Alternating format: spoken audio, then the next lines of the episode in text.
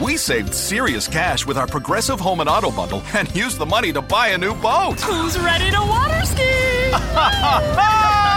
This is not a real testimonial. Sure, customers can save big money with Progressive, but not enough for a new boat. They'll probably spend it on rent or gas money or maybe one of those little plastic wading pools for the yard. Ahoy there! Is what the captain might say. On the toy boat. In your wading pool. Progressive Casualty Insurance Company and Affiliates. Muito bom, gente. Então, assim, quero agradecer demais a os irmãos, principalmente né, as irmãs ali da Doquinha, que pensaram numa forma de incluir as crianças nessa celebração. Nós não, não teríamos muito mais o que fazer, então pensamos nisso e foi, foi dado o desafio para Ellen gravar esse vídeo. Ela bolou, se doou, deu para perceber que com certeza ela investiu muito, muito tempo nisso e, e ficou essa maravilha, esse presente para o coração das nossas crianças, essa forma de incluí-las na nossa celebração. Então quero aqui agradecer mesmo a vida da Ellen, família, do, as crianças, que Deus possa continuar abençoando muito a casa de vocês e que, e, que o coração de vocês continue sempre assim disposto a, a, aos desafios que são entregados, tá bom? Bom, gente, a gente quer ter esse momento de reflexão e é claro que nesse domingo a gente gastaria um tempo ah, falando um pouquinho, mas ouvindo mesmo o que Deus pode nos, nos, nos falar. E eu quero mesmo que eu e você estejamos atentos à, à voz do Senhor, né? mesmo com os desafios que cada um está tendo aí na sua casa, questão das crianças, talvez vizinho, não sei, que a gente possa ah, realmente prestar atenção nessa palavra que a gente iniciou lá na sexta-feira e na verdade no domingo passado que a gente falou sobre o domingo de Ramos, falamos na sexta-feira da Paixão e agora a gente quer concluir essa reflexão aqui ah, nesse domingo, o domingo de Páscoa. Bom, eu estava pensando e escutando algumas pessoas, lendo algumas coisas e eu eu pela primeira vez tive a impressão de que a Páscoa não é um tema apenas ali de Êxodo 12, quando Moisés vai falar para o povo preparar aquela cerimônia que se deu e que se dá até hoje no judaísmo. Não. Ah, nós reparamos que, na verdade, a Páscoa ela passa por toda, toda a Bíblia. De Gênesis Apocalipse, nós encontramos princípios a respeito da Páscoa. O que, que significa Páscoa? Pelo menos três significados. Primeiro, passar por cima. Segundo, cobrir. E terceiro, isentar. Então nós vamos ver que durante o período bíblico, algumas vezes esses sentidos vão sendo alterados, mas tudo se encaixa nesse perfil da Páscoa, né? que, que em hebraico lá é, é pechá, né? peça. Ah, e no decorrer desse, dessa reflexão, eu quero que você, em primeiro lugar, use a Bíblia mais do que nas outras vezes, que você sublinhe, que você grife, que você risca, risque, faça o que você quiser, mas que você coloque em negrito, ou no seu papel, ou no, no, seu arquivo, ah, duas palavras que a gente pretende falar aqui do começo ao fim, que tem tudo a ver com a Páscoa. A primeira palavra é providência e a segunda palavra, a substituição. Quero muito que você pense muito em providência e substituição. A nossa ideia é deixar claro que a Páscoa, como providência e substituição, permeia vários textos bíblicos, vários textos bíblicos e se encontra literalmente de Gênesis a Apocalipse. O primeiro texto que eu quero que você abra vai aparecer provavelmente aí na sua tela. Se não, você abre mesmo assim é o texto de Gênesis, capítulo 3, versículo 21. Gênesis 3, 21 diz assim: Fez o Senhor Deus vestimenta de peles para Adão e sua mulher e os vestiu. Bom, após o pecado, narrado aqui no começo de, do capítulo 3, você vai perceber lá no versículo 7 que Adão e Eva eles se envergonham do, do outro por estarem nus e eles fazem, né, ah, vestimentas com folhas de figueira. Quando Deus vai conversar com eles, eles se escondem de Deus e aí dá-se o fato concreto do que realmente tinha acontecido. E depois de Deus ter falado com eles, nós encontramos aqui no versículo 21 essa preciosidade, que se manifesta também uma providência de Deus e uma substituição. Qual é a providência de Deus aqui? Deus faz para Adão e Eva ah, roupas, roupas decentes, roupas que ah, seriam bem melhores do que aquelas que eles estavam usando. E Deus substitui as que, elas estavam, que eles estavam usando. Então, Deus pega um animal, está claro aqui no texto, apesar de não estar escrito que Deus sacrificou um animal, é óbvio que isso aconteceu, porque como você vai tirar a pele do animal sem sacrificar? Isso seria uma tortura e Deus não faria isso. Então Deus pega o animal, sacrifica o animal e com suas próprias mãos faz essa vestimenta para o casal. Então, logo nos primeiros textos bíblicos, nós encontramos essa ideia sacrificial, onde Deus, em favor do homem e da mulher, sacrifica um animal e, obviamente, causa esse derramamento de sangue. Então, nós podemos considerar essa a primeira referência no sentido do que, que significa a Páscoa na Bíblia. Segundo texto que eu quero ler com você, e quero muito que você leia comigo, é o texto de Gênesis, capítulo 22, os versículos 7 até o 13. Gênesis 22, do 7 ao 13, diz assim: Quando Isaac disse a Abraão, seu pai, Meu pai, respondeu Abraão, eis-me aqui, meu filho. Perguntou-lhe Isaac: Eis o fogo e a lenha, mas onde está o cordeiro para o holocausto? Respondeu-lhe Abraão: Deus proverá para si, meu filho, o cordeiro para o holocausto, e seguiam ambos juntos. Chegaram ao lugar que Deus lhe havia designado. Ali edificou Abraão um altar, sobre ele dispôs a lenha, amarrou Isaac, seu filho, e o deitou no altar em cima da lenha. E estendendo a mão, tomou o cutelo para imolar seu filho. Mas do céu lhe bradou o anjo do Senhor: Abraão, Abraão. Ele respondeu: Eis-me aqui. Então lhe disse: Não estendas a mão sobre o rapaz, e nada lhe faças, pois agora sei que temes a Deus, porquanto não me negaste o filho, o teu filho único. Tendo Abraão erguido os olhos, viu atrás de si um carneiro preso pelos chifres entre os arbustos, e tomou Abraão o carneiro e ofereceu em holocausto em lugar de seu filho. Então, nós lemos aqui: Deus proverá para si o cordeiro. Palavra de Abraão, palavra de Deus, registradas nas Escrituras e que devem fazer parte da nossa reflexão. Abraão vive a promessa de Deus, na sua velhice tem o filho, que nós conhecemos como filho da promessa, e em determinado momento Deus fala para ele pegar o seu filho junto com outros homens e levar até o Monte Moriá, alguns dias de caminhada, e ali oferecer o seu filho como sacrifício. É interessante que, apesar de ser um pedido totalmente estranho, Abraão atende a Deus e leva o menino. Quando eles chegam no monte, os homens ficam no pé do monte, só Abraão e o filho sobem, e quando eles chegam lá, o Isaac faz essa pergunta. Meu pai, nós temos aqui todos os, os, os utensílios, nós temos tudo o que nós precisamos para o sacrifício, mas aonde está o sacrifício? Onde está o carneiro? Onde está o cordeiro? E essa é a resposta de Abraão: Deus proverá para si.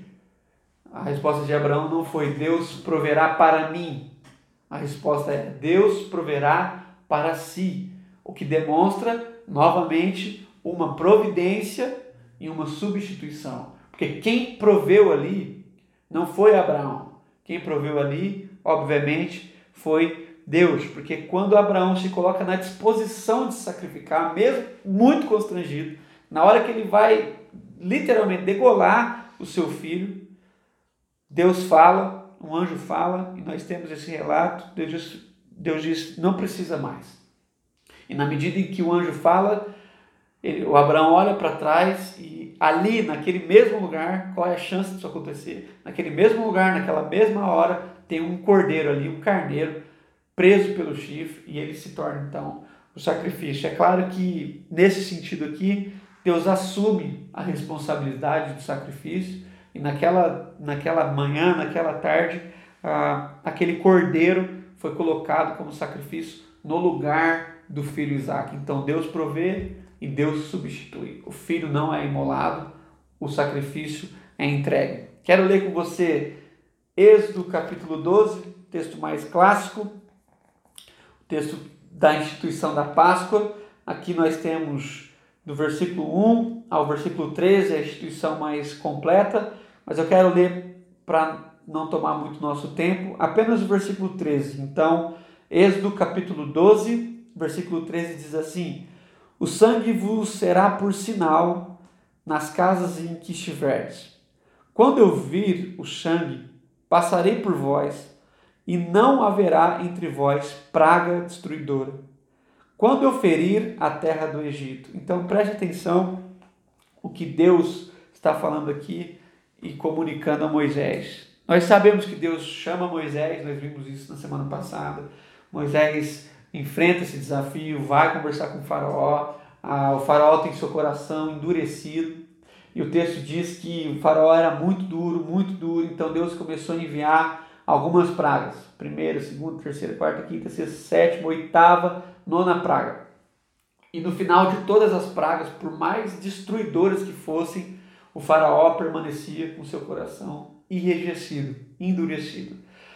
Aqui, quando Deus vai enviar a última praga, a décima praga, primeiro que só ele sabe que é a décima praga, ele chama Moisés e ele conversa com Moisés, conversa com Arão, e ele vai passar algumas orientações a respeito do que aconteceria naquela noite.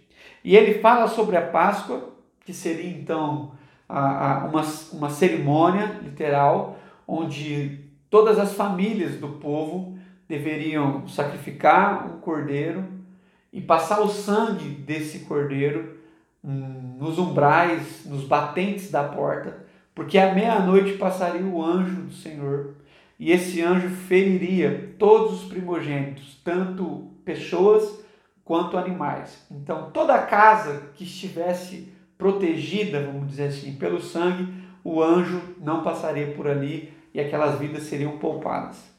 Moisés diz para esse povo preparar uma refeição e fazer isso de forma organizada. Então, se sua família fosse pequena, você convidaria outra família pequena para que não sobrasse alimento. E eles pegariam o cordeiro que foi sacrificado e aproveitariam a carne dele e fariam um jantar. Mas Deus fala para eles fazerem isso com roupas, com sandálias nos pés, porque na hora que ele acabasse, que eles acabassem aquele jantar, em pouco tempo o faraó ah, libertaria, deixaria com que aquele povo ah, fosse caminhar ah, em rumo à terra prometida. Então, nós vemos aqui a mesma lógica, a mesma lógica, a lógica da providência e a lógica da substituição.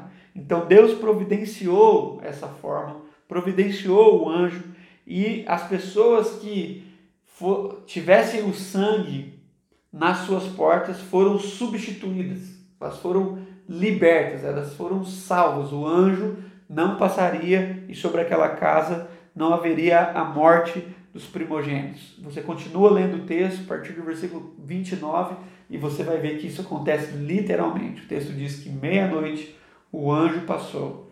E o que aconteceu foi que o faraó perde seu primogênito e por causa disso ele chega e ele fala: levem o povo. Ele não fala, eh, ele não fala para Moisés só pode ir. Ele fala: leva o povo, leva os animais, leva tudo que vocês precisam. Ah, nós não queremos vocês mais aqui. E aquele dia é o dia da libertação, onde a, a Páscoa acontece. Quem passou a, a, o sangue nas, nos ombrais da, das portas foi liberto e foi salvo naquela noite. Mais um texto que eu quero ler com vocês, agora no Novo Testamento. Quero ler João, capítulo 1, um texto muito conhecido, versículo 29. Também tem a ver com a Páscoa. João, capítulo 1, versículo 29 diz assim: No dia seguinte, viu João a Jesus que vinha para ele e disse: Eis o Cordeiro de Deus que tira o pecado do mundo. Então, João pregando no deserto, batizando as pessoas no deserto, envolveu-se ali numa grande discussão, num grande questionamento que você vê no capítulo 1, e as pessoas queriam saber quem era João, de onde ele veio, se ele era Elias, e alguns diziam até que ele era o próprio Cristo, e ele disse que não, que ele né, não era o próprio Cristo, que o Cristo viria, que ele não era digno de amarrar as sandálias do Cristo. E nesse interim aparece aí no versículo 29 Jesus vindo até João para ser batizado. E a primeira coisa que João fala de Jesus, nós precisamos prestar muita, muita atenção. João não diz assim, lá vem o Messias. João não diz assim, lá vem o ungido. João não diz, lá vem o Filho de Deus. João não diz, lá vem o Filho do Homem. João diz, aí vem o Cordeiro que tira o pecado do mundo. Essa é a atribuição que João dá a Jesus. O Cordeiro de Deus que tira o pecado do mundo. Está aqui na boca de João a resposta clara e real que Deus deu a Abraão. Quando Abraão diz: Deus proverá para si o sacrifício. E o sacrifício está na pessoa de Jesus. Por isso que quando João vê, ele diz: Eis o Cordeiro de Deus que tira o pecado do mundo. Então, o plano eterno de Deus está se cumprindo na pessoa de Jesus. E aqui, mais uma vez, nós vemos essa essência da providência e da substituição. Providência, eis o Cordeiro de Deus. Então é Deus quem provê o Cordeiro de Substituição, ele tira o pecado do mundo, ele substitui o nosso pecado em seu corpo. Então, a primeira característica atribuída a Jesus de João é a característica do cordeiro, a característica do sacrifício, a característica do derramamento de sangue. Quero ler mais um texto, Lucas, capítulo 22. Você volta aí uma ou duas páginas da sua Bíblia.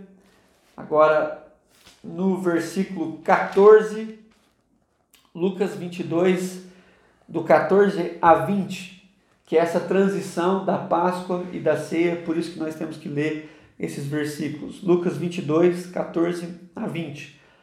Chegada a hora, pôs-se Jesus à mesa e com ele os apóstolos, e lhes disse: Tenho desejado ansiosamente comer convosco esta Páscoa, antes do meu sofrimento. Pois vos digo que nunca mais a comerei até que ela se cumpra no reino de Deus.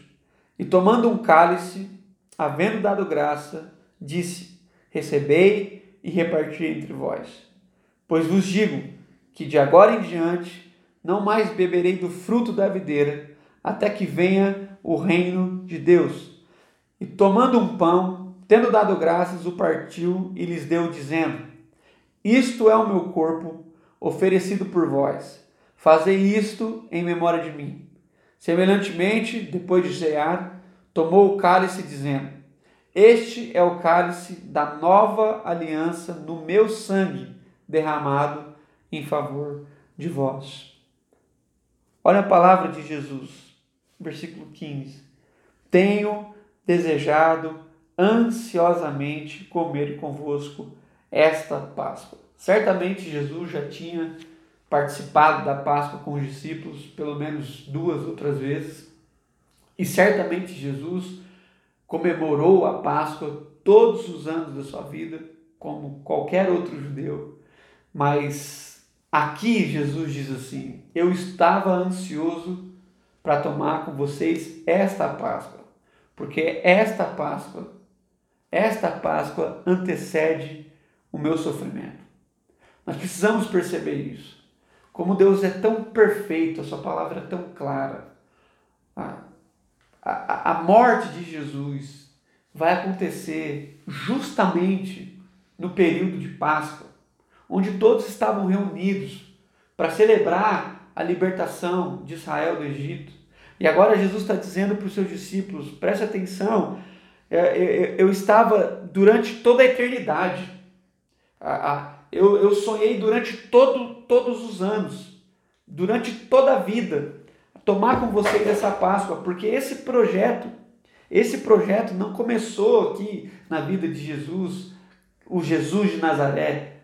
Esse projeto começou na eternidade, no coração de Deus, porque nós lemos, nós lemos, nós sabemos que o sacrifício de Cristo no coração de Deus acontece antes mesmo da criação de todas as coisas. Então, quando Jesus vê se aproximar a hora do sacrifício, ele faz essa declaração: Eu estava ansioso para tomar com vocês essa última Páscoa. E é aqui que Jesus faz a transição, porque o cordeiro vira pão. O cordeiro vira pão. A carne de cordeiro lembrava literalmente o cordeiro que foi imolado naquela noite na noite em que o anjo passou. Mas daqui em diante nós não precisaremos mais lembrar apenas do Cordeiro, nós precisaremos lembrar do corpo de Cristo. É por isso que ele faz essa transição, essa lembrança, a lembrança que eles e que nós temos não é apenas de um animal. Agora a lembrança que nós temos do sacrifício é de uma pessoa, do Deus encarnado. Nós não lembramos apenas de um, de um carneiro, de um cordeiro. Nós lembramos do Cristo vivo, o corpo de Cristo sendo moído, sendo quebrado em favor de nós, de todos nós. Então é importante a gente destacar aqui que quando Jesus vai falar do vinho, embora tinha vinho na celebração judaica também da Páscoa, e não pouco vinho, Jesus vai dizer que esse vinho, aí no versículo 20, esse vinho agora representa a nova aliança. E Jesus diz: a nova aliança é feita no meu sangue. Muitas pessoas leem do meu sangue, não é do, é no.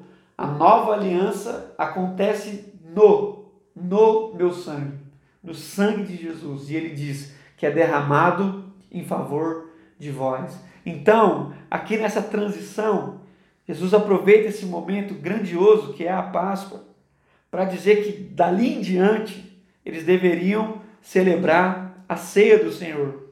E aqui nós vemos também claramente essa máxima que nós estamos tentando trabalhar entre providência e substituição. Jesus diz: Isto é o meu corpo.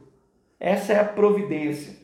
Essa é a providência. E Jesus diz: Esse é meu corpo, isso é o meu sangue, é isso que eu providenciei para todos vocês. E esse, isso que eu providenciei é substitutivo, porque é em favor de vós.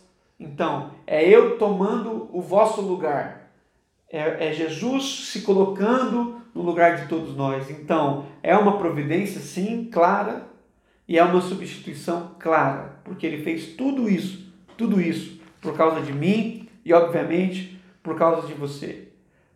Da cruz, da cruz, perdão, da mesa da ceia, Jesus vai orar no Getsemane e logo após a sua oração, quando ele diz por três vezes, Pai, se possível, faça de mim esse cálice, mas seja feita a tua vontade e não a minha.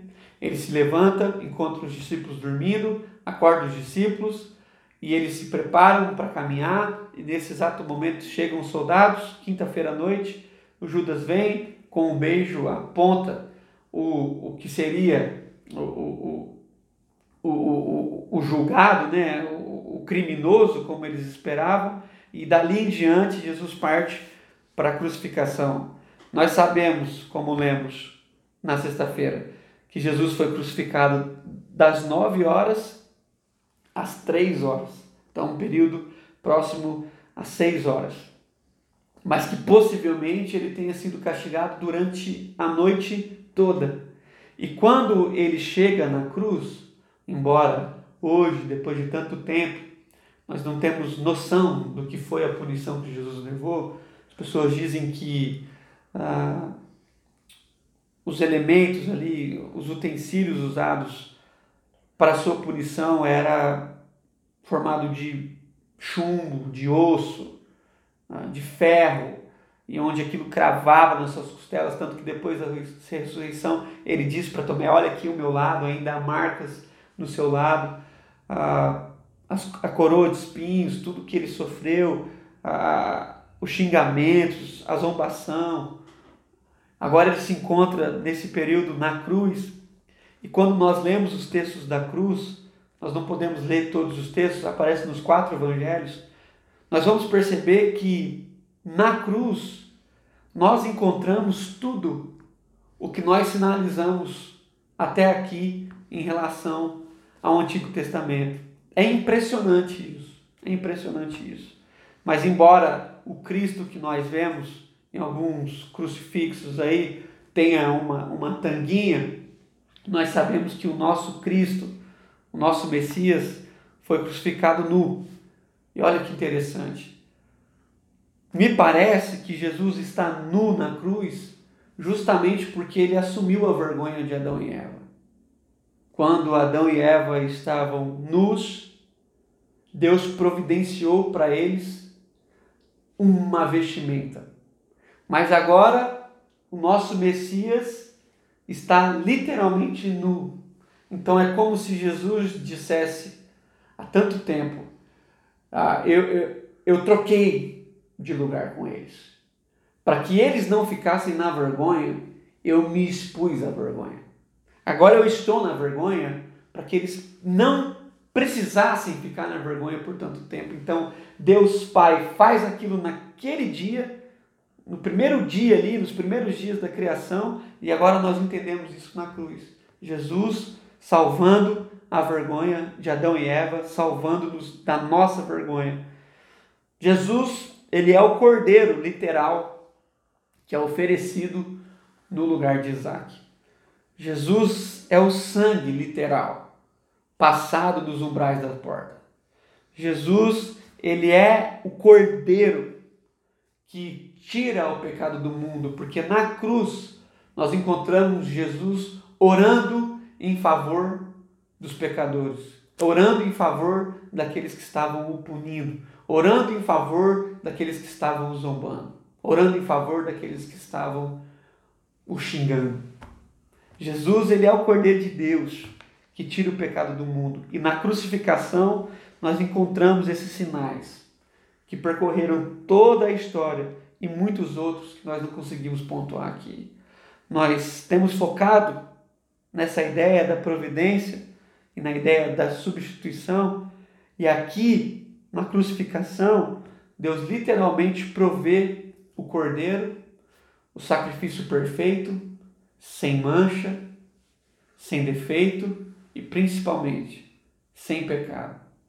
O Cordeiro de Deus puro, limpo, santo, entregue no nosso lugar. Deus provê e Deus substitui. Aquela cruz que, segundo os evangelistas, era nossa, agora está sendo objeto de crucificação do nosso Deus pele. Jesus assume o lugar que era nosso. E naquela sexta-feira sombria, enquanto os soldados pensavam estar matando Jesus, como nós já falamos aqui, Jesus estava se entregando. E é por isso que o texto bíblico diz que Jesus orou assim: Pai, em tuas mãos entrego o meu espírito. Então a entrega voluntária de Jesus é o que abre caminho para a nossa vida, para a nossa essência, para a possibilidade que nós temos em Cristo. No entanto, essa obra ela não poderia terminar na morte de Jesus.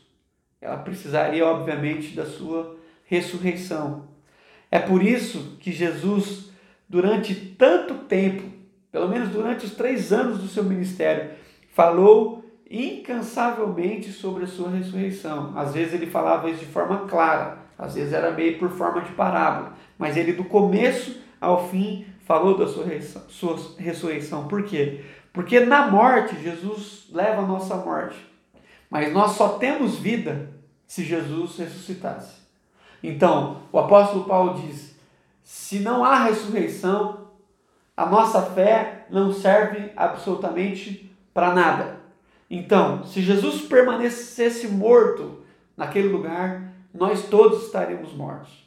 Mas a, a, a grandeza da nossa fé está principalmente na ressurreição de Jesus. E olha que interessante, no primeiro milagre de Jesus, lá em João, capítulo 2, você vai perceber que Jesus já estava falando acerca da sua ressurreição. Após fazer o milagre das bodas de Caná, transformar água em vinho. Ele continua conversando com alguns religiosos e ele diz algo que perturbou o coração daqueles homens. Ele diz assim, quando ele entra no templo: Eu destruí esse santuário e eu o reconstruirei em três dias. Eles ficam malucos, que lá demorou mais de 40 anos para ser erguido. Como é que alguém sozinho poderia reconstruir aquilo em três dias? Não faz sentido. Mas o próprio texto diz assim: mas ele se referia ao seu próprio corpo. Outros textos que falam claramente a respeito da ressurreição de Jesus. Nós não vamos ler, mas eu vou citar e você pode anotar. Lucas capítulo 9, versículo 22. Mateus capítulo 6, versículo 21. Mateus capítulo 26, versículo 61. Mateus capítulo 27, versículo 40. E João capítulo 10, versículo 18. Estou citando aqui apenas textos ah, que são diferentes, não são textos que são colocados nos evangelhos de forma igual. Então, às vezes, Jesus falava claramente, mas às vezes Jesus falava por entrelinhas. O que acontece é que por volta das três horas da tarde, Jesus se entrega e ele literalmente morre. E nós passamos da sexta até o domingo o luto de Jesus, a morte de Jesus. O seu corpo colocado num lugar de morte e ali permanece durante a sexta-feira, durante o sábado todo e domingo pela manhã. Nós temos a grandeza da revelação bíblica a respeito da ressurreição. Mas pense bem comigo e daqui a gente está caminhando para o fim dessa reflexão. Os discípulos escutaram por muitas vezes, por muitas vezes, a respeito da sua ressurreição. A pergunta que eu me fiz e a pergunta que eu te faço, lógica, é: se eles escutaram tantas vezes que no terceiro dia ele ressuscitaria, aonde é que os discípulos deveriam estar no terceiro dia? Aonde é que os discípulos deveriam estar no domingo pela manhã? Resposta óbvia: na boca do túmulo, esperando a vitória de Cristo. Resposta bíblica em três classificações. As mulheres que caminhavam com Jesus estavam lá pela manhã, mas não para encontrar Jesus ressurreto, e sim para terminar a cerimônia de, de, de alguém que literalmente morreu, para terminar o embalsamento. O texto diz que elas levavam aromas, então elas não foram para encontrar Jesus vivo, elas foram terminar a cerimônia de sepultamento. Os onze discípulos, Judas já havia morrido. Os onze discípulos, onde eles estão? Eles estão trancados numa casa porque estavam com medo de, dos judeus, estavam com medo de serem reconhecidos discípulos de Jesus e no mesmo instante serem punidos, possivelmente até com morte.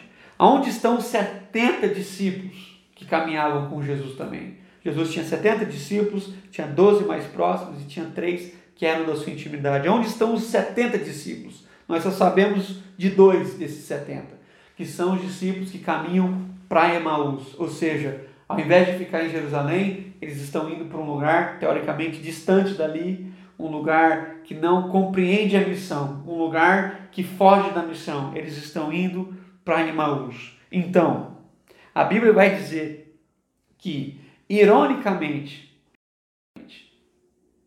os únicos que se recordaram, que se recordaram da promessa de Jesus, das palavras de Jesus, foram os religiosos. Olha que coisa terrível. A Bíblia vai deixar clara para a gente que os únicos que lembraram, os únicos que lembraram que Jesus falava que ia ressuscitar no terceiro dia, foram os fariseus e os sacerdotes. Mateus capítulo 27, versículos 62 e 63, você encontra essa verdade.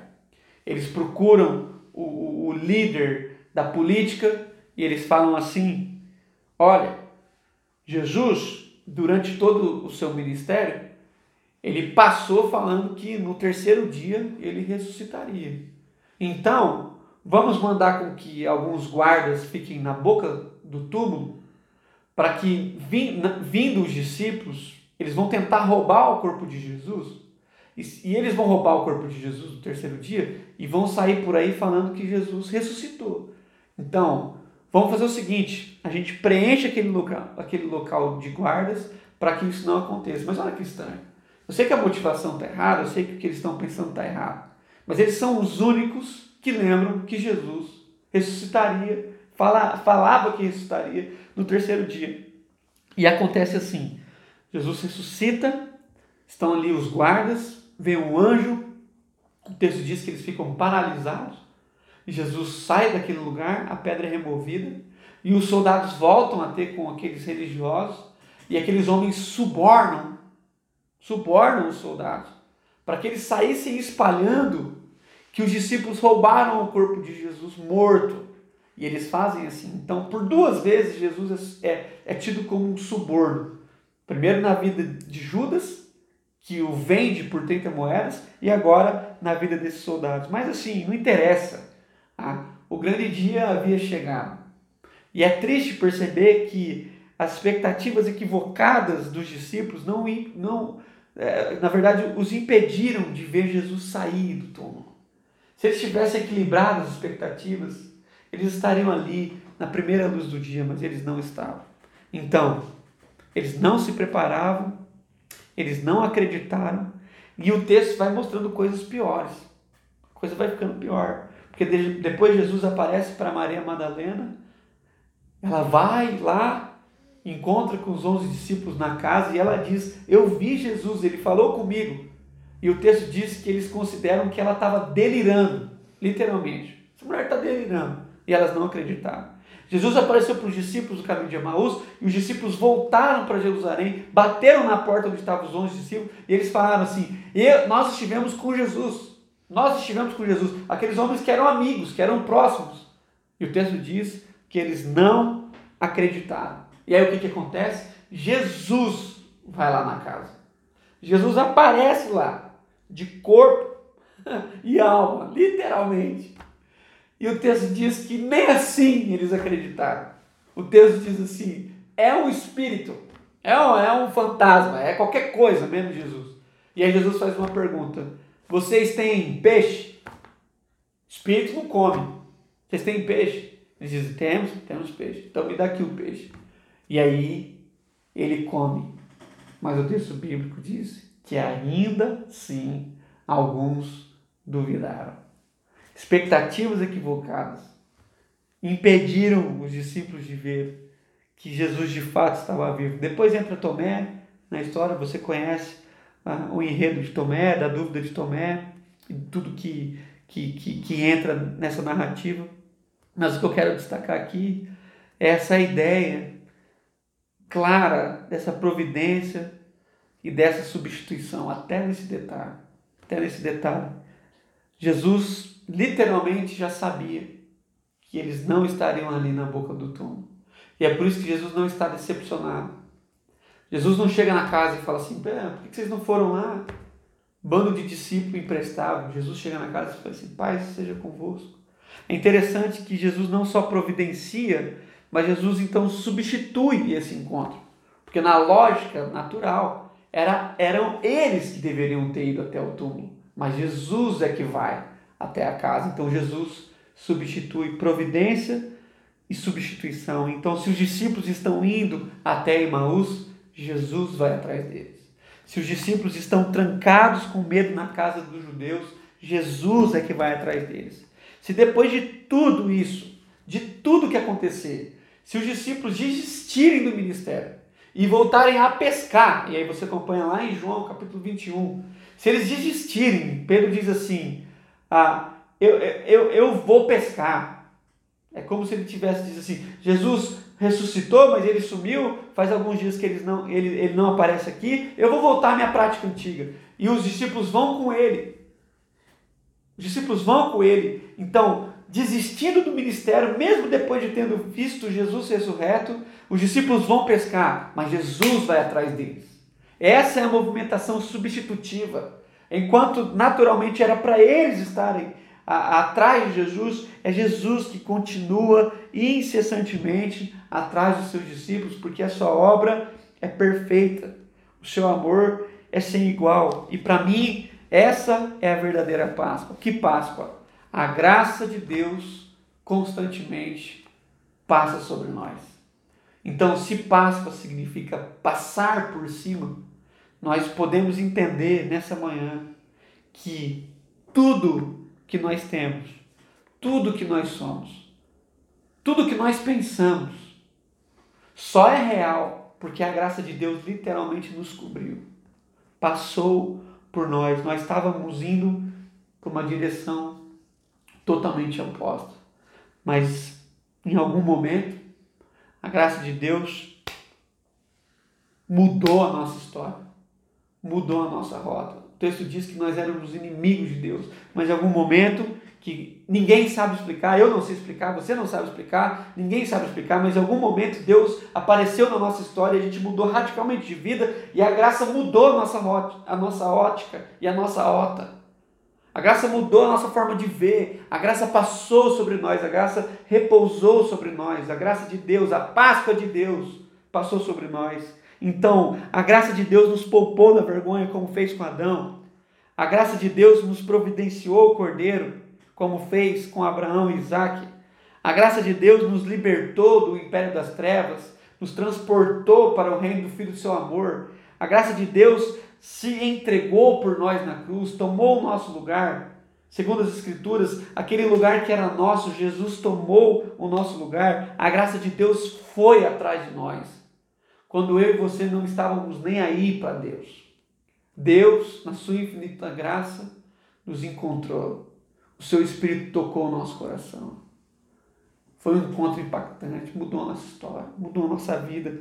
Paulo diz: Nós já não somos mais quem éramos. A graça de Deus é, se revelou a nós e agora nós fomos alcançados. Então, todos nós estávamos perdidos, todos nós estávamos mortos, mas quando Jesus ressuscita, junto com Ele, ressuscitamos todos nós.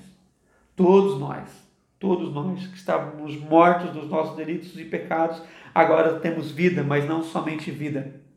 Nós temos vida em abundância e nós temos vida eterna. O que, que significa vida em abundância e vida eterna? A melhor vida na eternidade, desde agora e para sempre. Então a obra que Jesus cumpriu, a obra que Jesus prometeu, perdão, ele irá cumprir. E como eu falei no começo, ela vai de Gênesis a Apocalipse. Então, o Cordeiro de Deus é encontrado nas primeiras páginas bíblicas, mas também é encontrado nas últimas páginas bíblicas. E é por isso que eu quero terminar essa reflexão lendo com você o texto clássico de Apocalipse, capítulo 5, versículos 6 até 10. Preste atenção nessa leitura. Então vi no meio do trono e dos quatro seres viventes e entre os anciões, de pé, um cordeiro, como tendo sido morto. Ele tinha sete chifres, bem como sete olhos, que são os sete Espíritos de Deus enviados para a terra. Versículo 7. Veio, pois, e tomou o livro na mão direita daquele que estava sentado no trono. E quando tomou o livro, os quatro seres viventes e vinte e quatro anciões prostraram-se diante do Cordeiro, tendo cada um deles uma harpa e taças cheias de incenso, que são as orações dos santos.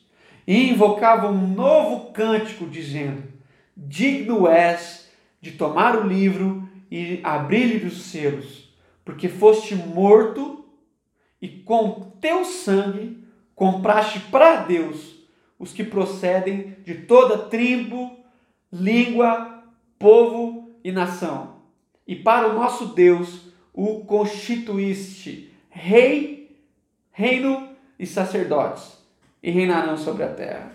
Foste morto, e com teu sangue compraste para Deus toda língua, toda tribo, todo povo, toda nação a graça de Deus percorre todas as Escrituras e ela se revela no Cordeiro de Deus, que, segundo João, tira o pecado do mundo. O pecado do mundo. Nós já não somos mais quem éramos. A graça de Deus nos alcançou. Essa é a verdadeira Páscoa. O amor de Deus passou por nós, transformou nossa mente, transformou nosso coração, transformou nossa história, mudou nossa rota, mudou a nossa forma de ver. Mudou nossa forma de ver, como Paulo diz, agora nós somos nova criatura, por causa da graça de Deus. Bendito é o que vem, bendito é o que vem, bendito é o Cordeiro, bendito é Jesus, que durante toda a história bíblica se apresentou como aquele que se sacrifica. Então ele providencia, mas ele substitui. Que Deus possa te abençoar, me abençoar. Eu queria orar essa manhã com você, para terminarmos aqui essa parte da nossa celebração. Feche seus olhos, baixe a cabeça, ore onde você está, talvez até abaixe o volume e ora com a sua família e, e explica para os seus filhos o, o, o que, que significa o sangue do Cordeiro sobre as nossas casas, sobre a nossa vida. Vamos orar. Pai, essa manhã nós queremos voltar os nossos pensamentos ao Senhor e diante da tua grandeza, diante da, da beleza da tua vida, do projeto eterno do Senhor, nós os consideramos nada, muito pequenos. A gente esforça tanto para tentar entender, para tentar explicar, para compreender, mas a verdade verdadeira é que tudo, tudo, tudo é graça do Senhor. E isso vai muito além do que a gente pode pensar, do que a gente pode imaginar. Então, nós queremos só louvar o Senhor pela vida que o Senhor nos deu, pelo sacrifício perfeito, pelo Cordeiro entregue na cruz em favor de todos nós, pelo sangue derramado. Nós louvamos o teu nome, louvamos o teu nome, louvamos o teu nome, porque o Senhor é o amor que nos conquistou. Quando nós éramos inimigos, quando nós éramos pecadores devassos, o Senhor nos encontrou e mudou nossa história. Louvamos o teu nome pelas famílias da nossa congregação, louvamos o teu nome pelo conselho da nossa congregação, porque nós temos encontrado nesse lugar um ambiente favorável para discernirmos juntos o que a graça do Senhor fez e faz na nossa vida. Louvamos o teu nome e oramos agradecidos em nome de Jesus. Amém. Amém. Amém. Irmãos, chegando agora literalmente no fim, o tempo passou um pouquinho, mas nós queremos continuar esse tempo com a ceia. E é por isso que você se organizou, eu me organizei, o Léo está aqui, se organizou. a gente se preparou para viver esse momento. A gente insistiu tanto, mandamos tantas mensagens, às vezes talvez até parecia que a gente estava forçando a barra, mas não é. É que nesse distanciamento social a gente queria uma forma de se ver, uma forma de cear junto. É importante cear na nossa casa? Claro que sim, mas a graça de Deus também nos deu uma família muito maior. Então, agora, nesse momento, você está recebendo aí no seu celular, enviado para o grupo lá online da DOCA e enviado pela lista de transmissão da DOCA e também comentado aqui, alguém vai comentar aqui ah, o link da plataforma do Zoom. Nós vamos clicar nesse link e agora nós mudamos ah, ah, um pouquinho o ritmo da nossa celebração. Você vai até a sua mesa, posiciona o seu celular, mas não esquece que você vai continuar ouvindo e vendo o YouTube. O seu celular é apenas para transmitir a imagem aí da sua casa. Então você posiciona o celular, deixa ele no mudo, lembra disso, senão vai dar interferência em tudo aqui, também vai ficar ruim para você. você. Você muta o seu celular, posiciona ele e deixa lá, deixa a imagem rolando e continua assistindo a gente ah, pelo YouTube, beleza? Então, tá vendo aí? Algumas pessoas já estão conseguindo entrar e a gente vai esperar aqui alguns minutinhos, pelo menos um ou dois minutos, e a gente volta todo mundo junto, aqui com a mesa posta, família reunida, para viver junto a ceia do Senhor. Então a gente passa as informações da ceia, agora nesse novo momento, que, que, que com certeza vai ser brilhante. Deus abençoe, vamos aproveitar, posiciona bem sua câmera, deixa tudo certinho. Muito bom, muito feliz de ver vocês, muito feliz de, de, de alguma forma se sentir perto, creio que vocês também estão, que Deus possa continuar nos abençoando agora nesse momento de ceia. Deus abençoe. Me, me, me, me, me, but also you. The Pharaoh fast forwards his favorite foreign film, Powder Donut. okay, what's my line? Uh, the only line I see here on the script is get options based on your budget with the name your price tool from Progressive. Oh man, that's a tongue twister, huh? I'm sorry, I'm gonna need a few more minutes. bulbous Walrus, the Bulbous Walrus. The Name Your Price tool, only from Progressive. The owl ran afoul of the comatose coxswain. Progressive Casualty Insurance Company and affiliates. Price and coverage match limited by state law. You heard you could save big when you bundle home and auto with Progressive, so you went online to check it out. But then you saw a link for a survey about which type of bread you are.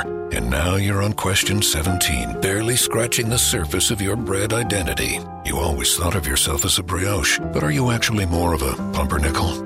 Ah, yes. They said it was easy to save money bundling with Progressive, but they forgot about the rest of the internet. Progressive Casualty Insurance Company affiliates and other insurers. Bundle discount not available in all states or situations.